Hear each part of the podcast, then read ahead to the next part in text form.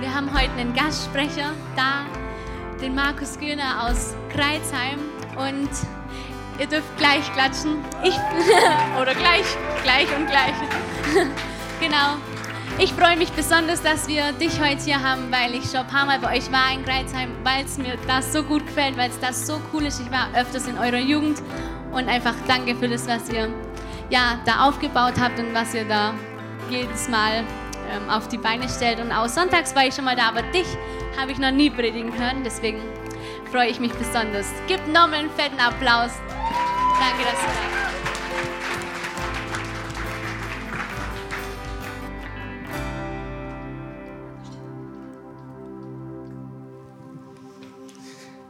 Jawohl, ich freue mich hier zu sein und ihr seid die Heimatgemeinde vom Stefan Striefler. Ich bin Fan vom Stefan, weil ich ihn an vielen Ebenen kennengelernt habe, mit ihm zusammenarbeite. Und ihr habt einen Pastor mit einem ganz feinen Herzen, einer feinen Art und Gott fokussiert, nach vorne fokussiert. Deshalb Glückwunsch Glückwunsch und hey, ihr seid eine Hammergemeinde. Schön, euch zu erleben, mit euch gemeinsam Gott anzubeten, ihn zu feiern. Vielen Dank, Lobpreisteam. Es braucht, ja, hey, Musik gehört zum Gottesdienst, zur Gemeinde. Mit Stefan war ich in Australien und wir waren im Marvels Stadium in Melbourne und haben ein AFL-Spiel angeguckt. Und ich sage euch, hey, in dem Stadion ist tote Hose. Da keine, keine Gesänge, so bei uns Fußballstadion, da ist ja echt Leben da. Bei denen war es nur Oh oder Buh. Und also das waren die einzigen Kommentare, keine Gesänge und es war echt langweilig. Heute hier Gottesdienst dagegen, der war lebendig. Wir beten Jesus an. Amen. Gott ist gut und das Leben ist schön. Amen. Ich möchte mit euch über Gottes Momente in deinem Leben heute predigen. Und es gibt Momente, die dein Leben von jetzt auf nachher verändern können. Vielleicht war es ein Moment, wo deine Traumfrau, dein Traummann über, dir über den Weg gelaufen ist und seitdem ist dein Leben nicht mehr das gleiche. Vielleicht war es die Geburt deiner Kinder oder Zwillinge. Ey, ich glaube, euer Leben ist nicht mehr das gleiche. Wenn ihr Zwillinge bekommt, dann sowieso doppelt alles. Vielleicht ist es ein Jobangebot, das du bekommen hast und wo dein Leben verändert hat. Es gibt Momente, die dein Leben von jetzt auf nachher verändern können. Stimmt's?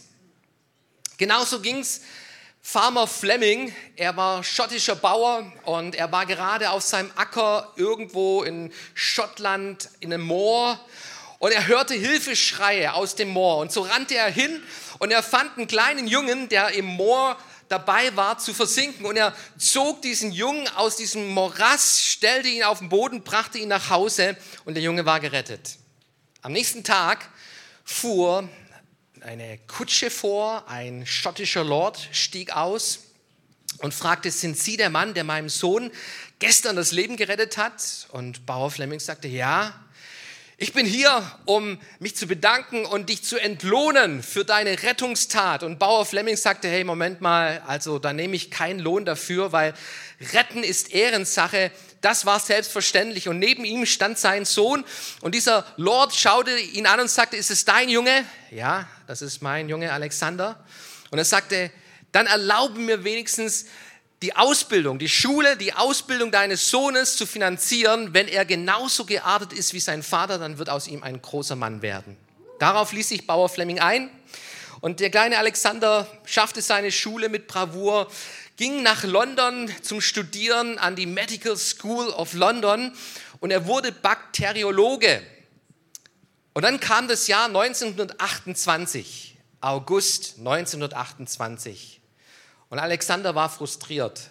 Alle seine Forschungen, alle seine Bemühungen, nichts war dabei herausgekommen, alles schien für die Katz und er sagte, ey, ich gehe in Urlaub und wenn ich zurückkomme, mache ich hier klar Schiff und beginne nochmal von ganz vorne. Das hier hat alles keinen Sinn. Ein paar Wochen später, im September, kam er zurück und er was, es war wirklich das Erste, was er tat. Er fing an, so diese ganzen Gläser, Forschungsgläser unter der Spüle sauber zu machen. Und plötzlich sah er so ein Glas. In diesem Glas war ein sauberer Kern, ein Ring drumherum und aus, außerhalb von diesem Ring, da waren die Bakterien. Innen drin war nichts drin. Schien alles sauber. Und er legte es unter das Mikroskop und es war so. Innerhalb von diesem Pilz gab es keine Bakterien. Und es war der Moment, wo Penicillin entdeckt worden ist. Wer von euch hat noch nie Penicillin, Antibiotika im Leben bekommen? Gibt es irgendjemand? Hey, verrat mir euer Geheimnis nachher. Interessiert mich, wie ihr es schafft ohne Penicillin, ohne Antibiotika. Antibiotika hat seitdem Millionen von Leben gerettet. Meins auch schon, oder? Also, hey, ich war schon mal krank und Lob und Dank, Antibiotika hat mir da geholfen. Eine Sternstunde der Medizin. Ein Moment, der, der ganze, ganze Welt, das Menschheitsleben verändert hat, weil dann Mann, Sir Alexander Fleming, wach genug war, das nicht sauber zu machen, sondern dem nachzugehen, was dahinter steckt. Und so möchte ich dich einladen, in deinem Leben dem nachzugehen, was Gott tun möchte. Und ich glaube, jeder von uns hier hat Gott-Momente in seinem Leben, die du nicht verpassen darfst. Und lass uns mal in die Bibel reinschauen. In 2. Mose Kapitel 3 findest du die Geschichte von Mose und dem brennenden Dornbusch. Und du liest in 2. Mose Kapitel 3, Mose aber hütete die Schafe Jethros, seines Schwiegervaters, des Priesters in Midian, und er trieb die Schafe über die Wüste hinaus und kam an den Berg Gottes, den Horeb. Also, ihr kennt die Geschichte von Mose, oder? Mose gerettet aus dem Nil, aufgewachsen in Pharaos Haus, als ein Pharaos Sohn gehandelt. Und eines Tages sieht er diese Ungerechtigkeit dem Volk Israel gegenüber ihn packt die Wut, er will etwas dagegen unternehmen und er erschlägt einen Ägypter und er muss fliehen. Und wo landet er? Er landet in der Wüste bei diesem Priester in Midian. Er heiratet und er hütet die Schafe seines Schwiegervaters. Also ich, ich glaube, Mose war nicht am Höhepunkt seines Lebens, oder? Hey, es gibt schönere Dinge, als die, die Schafe deines Schwiegervaters zu hüten. So morgens abgezählt, 100 Pack Schafe, bring sie mir ja wieder gut nach Hause. Abends abgezählt, hey, es darf keins fehlen, sonst hast du Ärger mit deinem Schwiegervater und oh, das ist immer, immer ungut. Und dann auch in der Wüste, in der Wüste als Flüchtling. Mose, er war nicht am Höhepunkt seines Lebens, er war am Tiefpunkt seines Lebens. Sein Alltag der war völlig unspektakulär, der war Routine, da gab es keine Hoffnung, keine Herausforderung irgendwie, es war ein Tiefpunkt. Ich weiß nicht, wo du gerade steckst. Vielleicht bist du an einem Höhepunkt in deinem Leben, Karriereleiter hochgestiegen, ganz oben. Und du schaust von oben herab, was du geleistet hast, was du geschafft hast. Und Glückwunsch. Hey, Glückwunsch, wenn du oben stehst. Und Jawohl, ich freue mich für dich. Genieß diesen Moment, genieß den Augenblick von oben herabzuschauen auf den Weg, den du gegangen bist und so dieses, diesen Horizont zu sehen, von oben auf dem Gerb, äh, Gipfelberg zu stehen. Das ist was Geniales. Aber ich weiß, solche Bergmomente, die dauern nicht ewig. Es kommen auch wieder die Täler es kommen auch wieder diese Wüstenzeiten, wo du unten bist. Und vielleicht steckst du gerade in so einem Tal drin, im dunklen Tal, in, in der Wüste. Und dann möchte ich dich ermutigen, hey, hab Glauben, halte fest, erwarte etwas von deinem Herrn, von deinem Gott.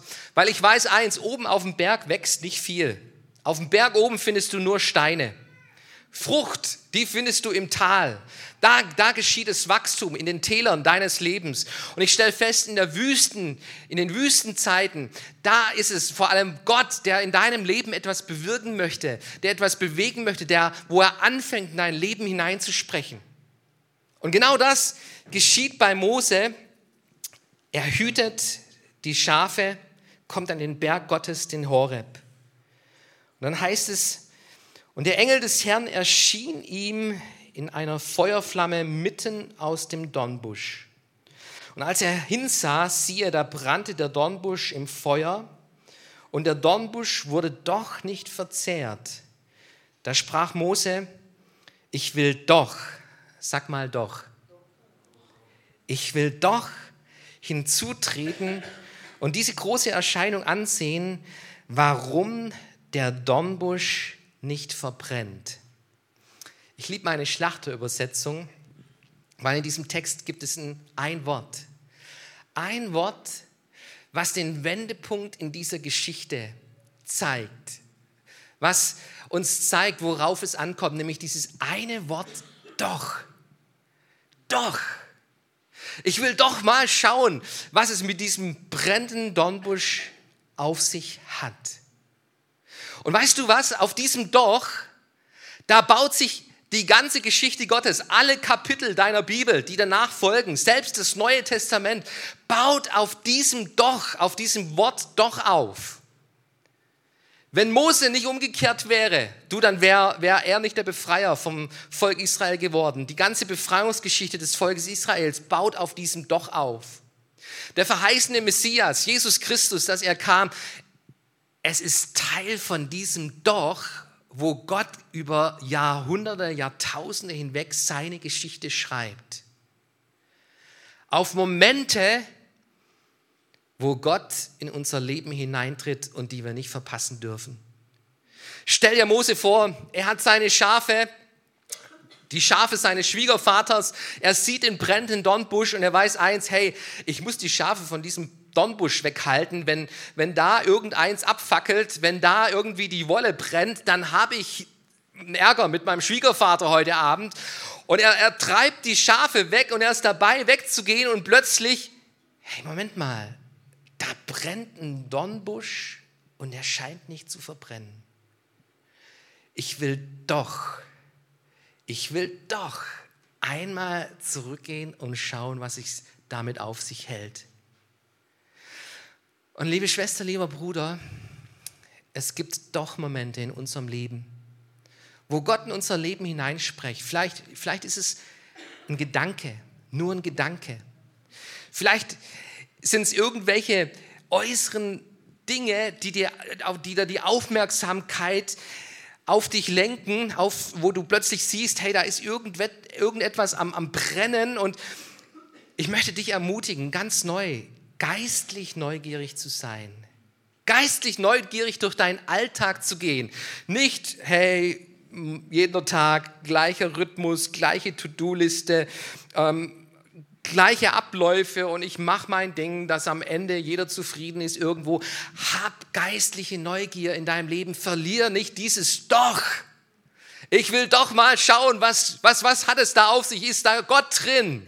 In meinem Alltag, ist Gott zu finden in meinem Alltag?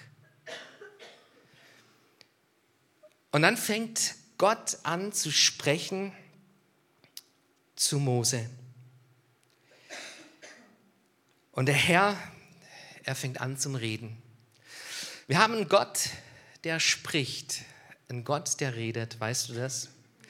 Jesus sagt, meine Schafe hören meine Stimme. Wenn du ein Schaf Gottes bist, dann kannst du Gottes Stimme hören. Wann hat das letzte Mal Gott zu dir gesprochen, dass, dass es dir offenbart worden ist, hey, das ein Reden Gottes da. Wir haben Gott, der redet. Und es ist eine der häufigsten Fragen, die mir als Pastor gestellt werden. Pastor, wie kann ich die Stimme Gottes hören? Und ein Pastor predigte über dieses Thema und ganz hinten, da stand ein Mann und der schrie plötzlich während dem Gottesdienst, Pastor, verrat's mir endlich, wie kann ich Gottes Stimme hören? Der Pastor sagte was ins Mikrofon. Der junge Mann sagte, ich habe dich nicht verstanden und er kam ein paar Schritte nach vorne. Wie kann ich Gottes Stimme hören? Pastor wiederholte es und ich habe dich nicht verstanden und plötzlich stand der Mann neben dem Pastor und fragte ihn, Pastor, verrat mir endlich, wie kann ich Gottes Stimme hören? Und der Pastor wiederholte, was er schon dreimal gesagt hatte. Manchmal flüstert Gott. Manchmal flüstert Gott. Manchmal flüstert Gott. Wir haben Gott, der redet. Aber weißt du, um ihn zu hören, ist es wichtig, dass du dieses Doch, auf dieses Doch reagierst. und umkehrst aus, aus deinem Trott, aus deinem Alltag, aus den vielen Stimmen deines Alltages, in die Stille, in, in die Gegenwart Gottes, dich aufzumachen. Und wir haben einen Gott, der flüstert in unser Leben hinein. Und ich habe mich gefragt, warum flüstert Gott? Und ich, ich, ich bin nur auf eine Antwort gekommen. Wisst ihr, wenn ich schreie, wenn ich schreie, das ist die letzte Stufe in meiner Familie. Wenn ich schreie, dann, dann, dann ist es wirklich ey, die letzte Stufe erreicht irgendwo. Oder meine Kinder, die sind mir zu, zu weit weg und ich rufe sie zurück. Und hey, schreien in einer Beziehung, wo ich mit Menschen unterwegs bin, da ist das Schreien nicht das Normale, oder? Sondern der normale Austausch. Und je näher eine Person dir ist, desto weniger musst du an Lautstärke hineinlegen. Und weißt du, wo Gott ist? Gott ist nicht nur im Himmel oben auf seinem Thron, sondern die Bibel sagt uns, Gott wohnt in unserem Leben. Wir sind Tempel des Heiligen Geistes. Er wohnt in mir. Und deshalb muss Gott nicht in mein Leben hineinschreien, Manchmal tut das, weil ich, weil ich schwerhörig bin oder so. Die meiste Zeit flüstert Gott in unser Leben hinein und er sagt uns, hey Markus, verpass nicht diesen Moment jetzt. Komm, komm in meine Gegenwart. Und liebe Schwester, lieber Bruder, ich möchte dich bitten, achte, achte auf diese leise Stimme des Heiligen Geistes in dir. Vielleicht ist es nur ein Blitzgedanke. Vielleicht ist es nur ein Moment, wo du merkst, hey, was ist da eigentlich dran? Wo kommt der Gedanke her? Geh solchen Gedanken nach, gib diesen Gedanken Raum, prüf sie, rede mit Gott darüber. Und wenn du merkst, hey, da, da, da ist irgendwo ein Zug drin, dann geh diesen Gedanken nach, weil das Momente Gottes sind, wo er in unser Leben hineinsprechen will und wo Dinge verändert werden. Amen. Wir haben einen Gott, der redet. Und was spricht Gott? Das Erste, was Gott zu diesem Moses sagt, ist, zieh deine Schuhe aus, denn dieser Ort, an dem du stehst, der ist heiliger Boden. Es gibt Orte, wo Schuhe fehl am Platz sind. Weißt du das? Ich habe fünf Kinder und ich habe eine kleine Prinzessin, unsere kleine Maike. Und ähm, sie hat einen ihrer größten Tage erlebt, als sie Schuhe bekam. Sie ist Prinzessin, ihre Lieblingsfarbe ist rosa, pink, das ganze Zimmer ist alles mit rosa und pink. Und einer der größten Tage ihres Lebens war, wo sie pinke Schuhe, Lackschuhe, pinke Lackschuhe hat sie geschenkt bekommen. Und sie lief den ganzen Tag in ihren pinken Lackschuhen umher. Und abends hatte ich die Aufgabe, meine Tochter ins Bett zu bringen. Und sie lag im Bett und ich traute meinen Augen nicht die hatte ihre pinken Schuhe im Bett an. Und dann hatte ich die Erziehungsaufgabe, als Vater meiner Tochter beizubringen, es gibt Orte, wo Schuhe nicht hingehören. Hey, an deinen Schuhen, da, da kleben Kaugummis, an deinen Schuhen, da trittst du in das, was Hunde auf der Straße hinterlassen, in Dreck hinein, alles Mögliche, was auf dieser Straße ist. Und ein Bett ist ein reiner Ort, wo wo du nicht mit Schuhen dich reinlegst, Maike, auch wenn es deine Lieblingsschuhe sind. Lieber Freund, wenn du in die Gegenwart Gottes gehen willst, wenn du Gott begegnen willst, ist es wichtig, deine Schuhe auszuziehen. Und die Bibel spricht von diesem Thema Heiligung. Jagt der Heiligung nach, weil ohne Heiligung wird niemand Gott schauen. Und lieber Freund, liebe Schwester, lieber Bruder, wenn du mehr von Gott willst, wenn du in deiner Beziehung mit Gott wachsen willst, wenn du die Stimme Gottes hören willst, wenn du ein Weltveränderer werden willst, wenn du, wenn du Gott schauen willst, ist es wichtig, der Heiligung nachzujagen. Nicht der Gesetzlichkeit. Gesetzlichkeit trennt, trennt dich von Gott, legt dir Joch auf. Heiligung, such die Nähe, such die Nähe zu Gott. Das ist der Weg der Heiligung. Und wenn du der Heiligung nachjagst, Gott, Gott schauen willst, Gott begegnen willst, du, dann, dann ist es dir wichtig, auf, auf deine Füße, auf deine Schuhe zu achten. Und was sind deine Schuhe? Jesus im Neuen Testament, er wäscht seinen Jüngern die Füße. Und Petrus, er, er, sieht, wie Jesus ihm die Füße waschen will und er winkt ab und sagt, Jesus, du doch nicht, wasch mir nicht die, die Füße. Und die Antwort von Jesus ist, Petrus, wenn du es nicht geschehen lässt, dann wirst du keinen Teil, keinen Anteil an mir haben.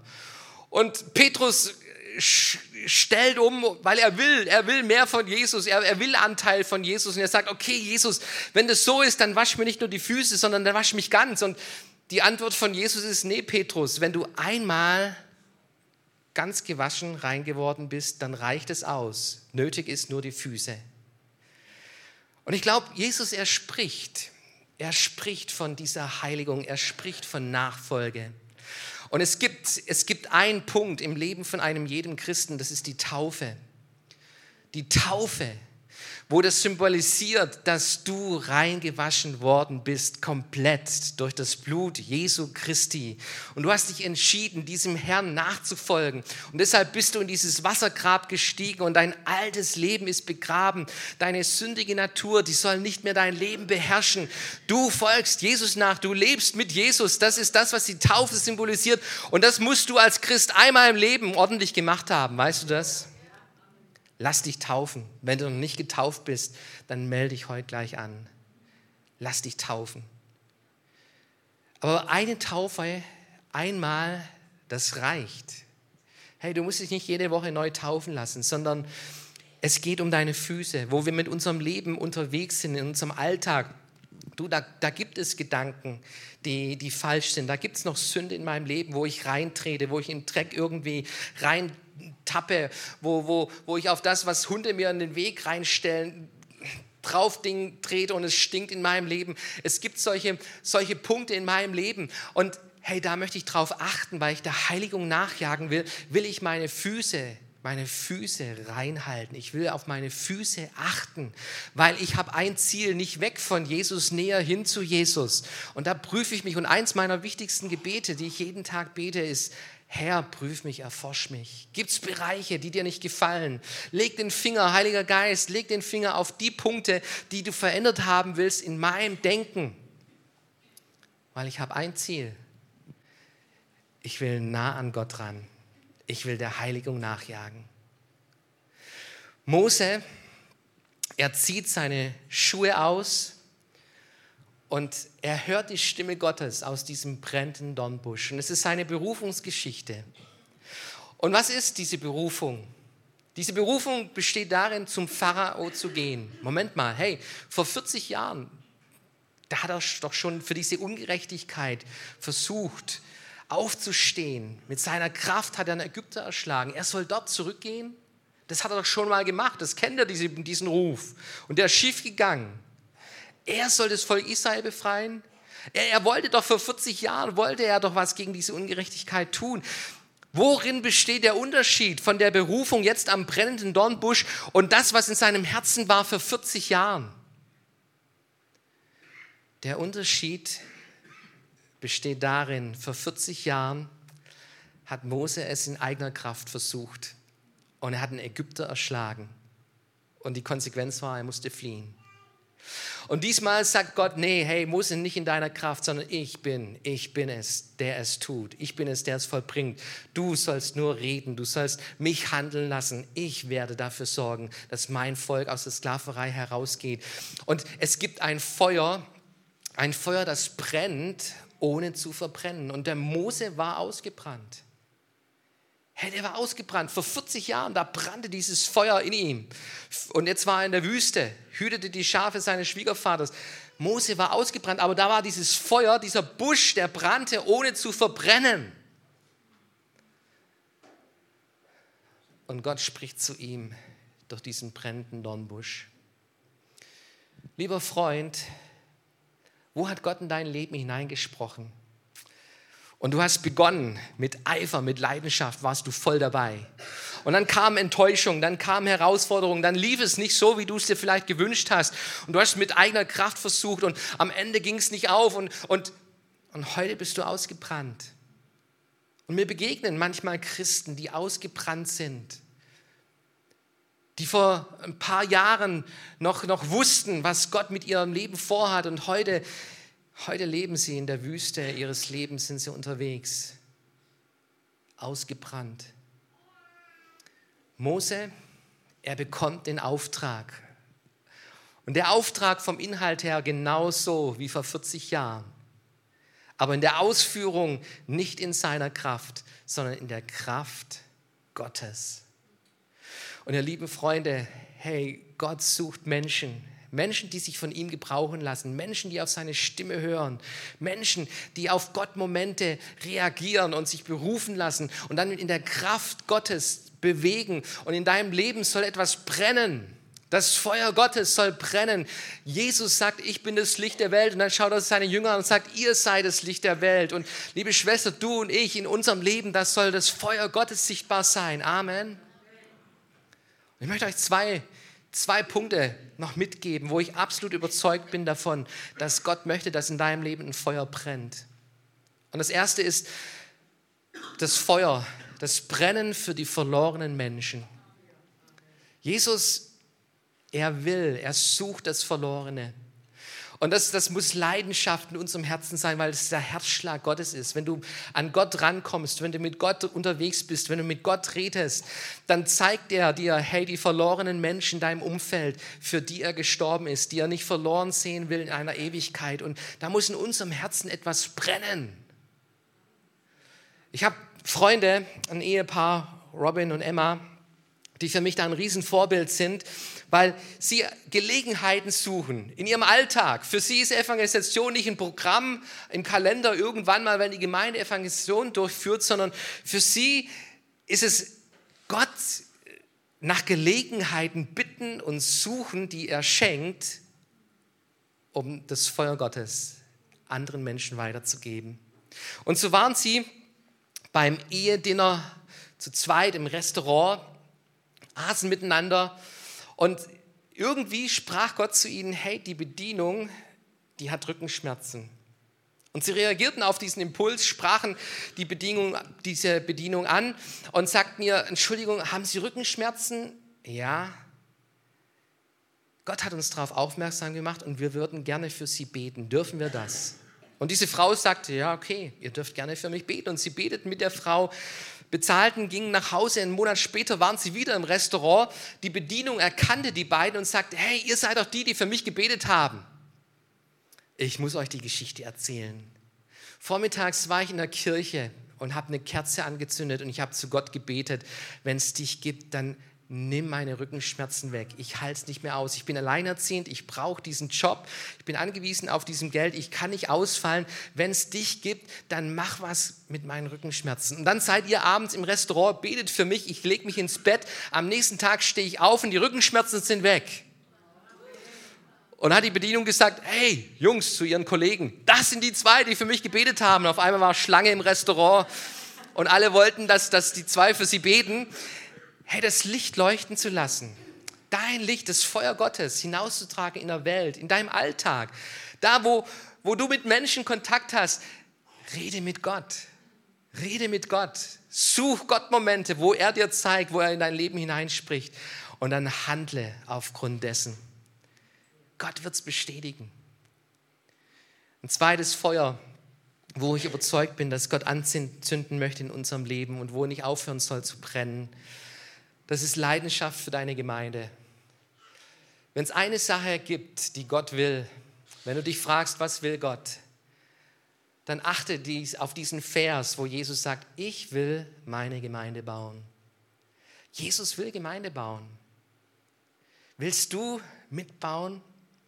Oder gibt es da diese Enttäuschung, diese Verletzung, das, was vor, vor, vor Jahren vielleicht mal schief gelaufen ist, wo es nicht nach deinem Kopf ging, wo du mit dem Kopf durch die Wand versucht hast und du bist gegen eine Mauer geknallt. Und deine Leidenschaft für Gemeinde, die hat irgendwo aufgehört zu brennen. Gott möchte dir ein Feuer schenken, das brennt ohne zu verbrennen. Ohne zu verbrennen.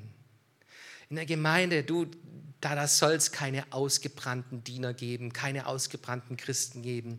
Das ist der Ort, wo, wo wir die Kohlen sammeln, wo wir gemeinsam das Feuer Gottes bilden für unsere Stadt, für unser Land, für unsere Umgebung.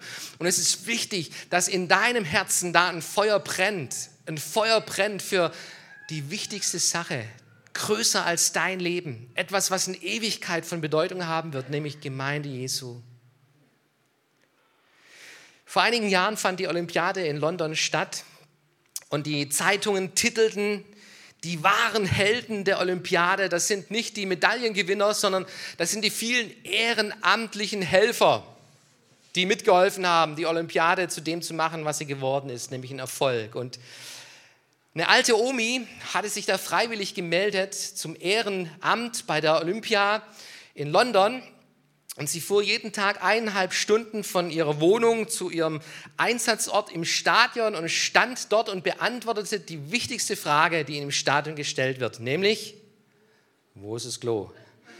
Und sie sagte, Gentlemen right, Ladies left. Der einzige Dienst.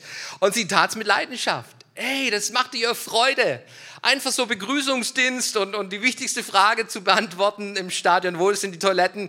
Ey, das war ihre Leidenschaft und sie fuhr jeden Tag diese eineinhalb Stunden. Eines Tages saß sie neben einem Pärchen in der U-Bahn, erzählte ihr von ihrer Freude. Das einzige Problem, eineinhalb Stunden, es ist so weit. Und dieses Pärchen sagte, du, wir wohnen um die Ecke von dem Stadion und wenn du möchtest, kannst du die restliche Zeit gern bei uns wohnen. Und so wohnte sie bei diesem Pärchen und jeden Tag ging sie fröhlich zu ihrem Einsatzort und machte ihren Dienst. Und dann kam der letzte Tag, der letzte Abend und sie saß bei diesem Pärchen und sagte, hey, so schade, jetzt geht's vorbei, es ist aus. Morgen bin ich wieder in meinem Alltag, bin ich in meinem Alltag, bin einsam. Mein Leben ist ohne großen Sinn. Schade, dass es jetzt vorbei ist. Ich würde alles geben, wenn Olympia das ganze Jahr stattfinden würde. Und dieses Pärchen sagte, du, wir haben eine Idee. Wir sind Christen. Und wir wissen einen Ort, wo du das ganze Jahr ehrenamtlich dienen kannst. Hier ist eine Adresse von einer Gemeinde, von einem Pastor, der bei dir um die Ecke wohnt. Melde dich mal bei dem, ruf dort an und frag ihn, ob du ehrenamtlich in der Gemeinde helfen kannst. Hey, ich sag euch, jeder Pastor freut sich über so einen Anruf. Über solche Anrufe, da freuen wir uns. Und wenn du deinem Pastor eine Freude machen willst und noch keinen Dienst hast, dann ruf heute Mittag an. Spätestens in der kommenden Woche ruf an und frag, Pastor, was kann ich in der Gemeinde tun? Ich habe es erkannt. Ich habe es erkannt, ich will Teil von der großen Sache sein. Und diese Frau, diese alte Oma, Oma war kein Christ und sie rief an und der Pastor, er erlaubte ihr mitzudienen. Und sie begrüßte die Menschen jetzt im Gottesdienst. Ein paar Wochen später hat sie sich bekehrt wurde Kind Gottes und hat sich taufen lassen. Lieber Freund, du darfst Teil sein von einer großen Sache. Und weißt du, was der Teufel machen will? Der will das Feuer bei dir auslöschen, das Feuer für deine Gemeinde. Der will es auslöschen. Aber es gibt ein Feuer Gottes, das brennt, ohne zu verbrennen. Und Gott möchte deine Aufmerksamkeit. Gott möchte, deine Nähe. Und in seiner Nähe, du, da darfst du diese Impulse Gottes empfangen. Da darfst du seine Kraft empfangen in deinem Leben. Da erlebst du diese Freude, diesen Frieden, diese Gerechtigkeit im Heiligen Geist, was das Reich Gottes symbolisiert. Und ich möchte dich einladen, heute Morgen, wenn Gott zu dir gesprochen hat, darauf zu reagieren. Ich möchte bitten, dass das Lobpreisteam nach vorne kommt. Und dass wir aufstehen von unseren Plätzen. Und ich möchte für uns beten, heute Morgen. Ich möchte für dich beten. Und ich möchte dich fragen, wann war es das letzte Mal, dass du die Stimme Gottes gehört hast? Gott redet. Gott redet und er flüstert, weil er deine Nähe sucht. Und er ruft heute Morgen dich in seine Nähe, in seine Gegenwart. Und ich möchte, möchte für dich beten. Du bist eingeladen, umzukehren. Und es gilt, deine Schuhe auszuziehen. Und vielleicht, vielleicht gibt es Dinge in deinem Leben, die nicht in Ordnung sind, wo du merkst, hey, ähm, ich muss meine Schuhe ausziehen. Wenn ich, wenn ich Gott neu begegnen will, dann sind es diese Punkte, wo, wo ich dreckig geworden bin, wo ich neu umkehren möchte, wo ich anfangen möchte, der Heiligung nachzujagen. Weil ich will Gott nicht verlieren, seine Gegenwart nicht verlieren. Ich will seine Stimme wieder neu hören. Ich verrate euch, ich höre nicht die Stimme Gottes jeden Tag. höre ich nicht. Aber wenn ich nach einer Woche keinen Impuls von Gott in irgendeiner Art und Weise bekommen habe, dann weiß ich, irgendwas ist faul bei mir. Irgendwas ist faul bei mir. Und bei mir, hey, da soll nichts faul sein. Ich, ich, möchte, ich möchte nah an Gott sein. Ich möchte bei Gott dran sein. Nicht weit entfernt. Und deshalb prüfe ich mich immer wieder. Herr, gibt es etwas, was dir nicht gefällt? Ich suche deine Nähe. Und ich möchte beten für dich heute Morgen wenn du neu die Stimme Gottes hören willst, wenn du neu in seine Gegenwart, in seine Heiligkeit eintreten willst, dann heb doch einfach mal die Hand an dem Platz, wo du bist. Streck sie Gott entgegen. Gott entgegen als ein Zeichen, Herr, ich lasse mich neu rufen. Ich höre deine Stimme heute Morgen, höre ich's. Und ich möchte mich aufmachen hin, hin zu deinem Feuer, in deine Gegenwart. Halleluja. Komm, streck deine Hand Gott entgegen und Herr Jesus, du siehst all die Hände, die die dich suchen, die dir begegnen wollen. Herr, und ich möchte beten um, um diese Offenheit, um, Herr, diese Bereitschaft, unsere Schuhe auszuziehen, den Stolz abzulegen. Herr, von falschen Wegen umzukehren. Deine Gegenwart, Herr, sie ist uns heilig, sie ist uns wichtig. Und wir suchen deine Nähe. Und Heiliger Geist, ich danke dir, dass du neu reden wirst zu meinen Geschwistern. Und höre, liebe Schwester, lieber Bruder, da, da ist die Stimme Gottes. Gott hat dir Ohren gegeben wie ein Jünger. Wie ein Jünger, die dich schon früh morgens weckt und in deinem Rücken, von deinem Rücken her in dein Leben hinein spricht. Und Gott spricht zu dir. Halleluja. Du bist geliebt, du bist berufen, du bist ein König, du bist ein Priester Gottes. Du bist brauchbar, brauchbar und Gott hat einen Auftrag für dein Leben.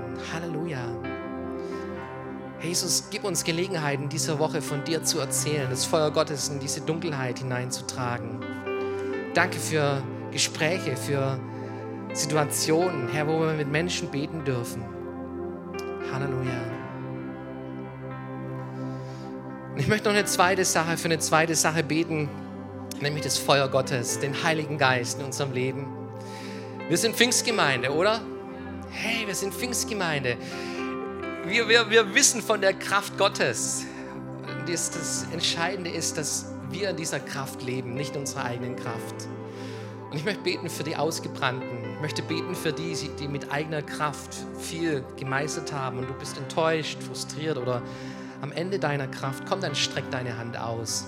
Lass uns neu uns ausstrecken nach der Kraft des Heiligen Geistes. Er ist hier heute Morgen in diesem Raum. Das Einzige, was es braucht, ist, ist deine Offenheit, dein Umkehren, dieses Doch, ich will doch, ich will doch mich aufmachen zu diesem Feuer, in seine Gegenwart kommen. Und ja, komm, lass uns unsere Hände ausstrecken ausstrecken, uns öffnen für den Heiligen Geist. Und Heiliger Geist, Herr, du bist hier, du siehst dein Volk, du siehst Gemeinde.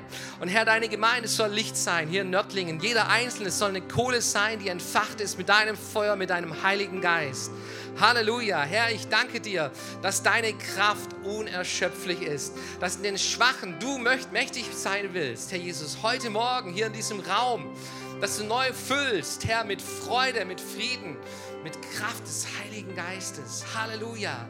Herr, nicht wir müssen es tun, sondern wir wollen, Herr, angeschlossen sein an deinen Strom, deiner Kraft. Und es soll durch unser Leben fließen, hinaus in diese Welt, Herr, in diese Gemeinde hinein.